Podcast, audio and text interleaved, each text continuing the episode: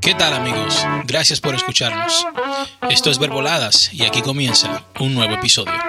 Mi gente, hoy en el Sabías que ustedes sabían que más de mil aves mueren anualmente por estrellarse contra ventanas. Wow. No.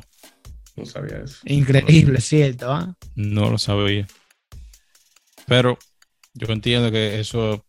Pero ¿y cómo, cómo se trae con la ventana? En el cristal. Oh, Sí, en los cristales, o sea, de los edificios. Wow.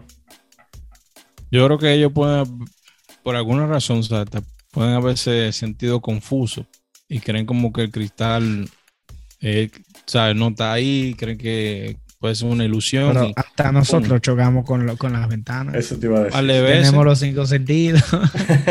No, pero, la- pero las aves tienen eh, un sentido muy, muy, muy avanzado para eso, para volar y todo eso.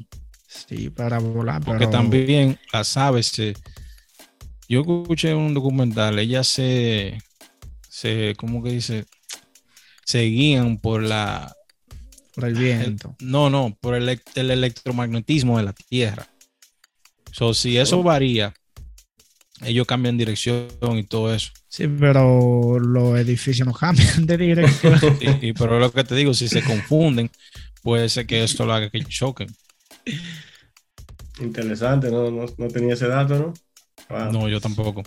Pero sí, Max dijo, yo, yo he chocado un par de veces con la puerta, puerta que es de cristales. Explícame. Uno va y cree como que ahí no hay nada y ¡pam!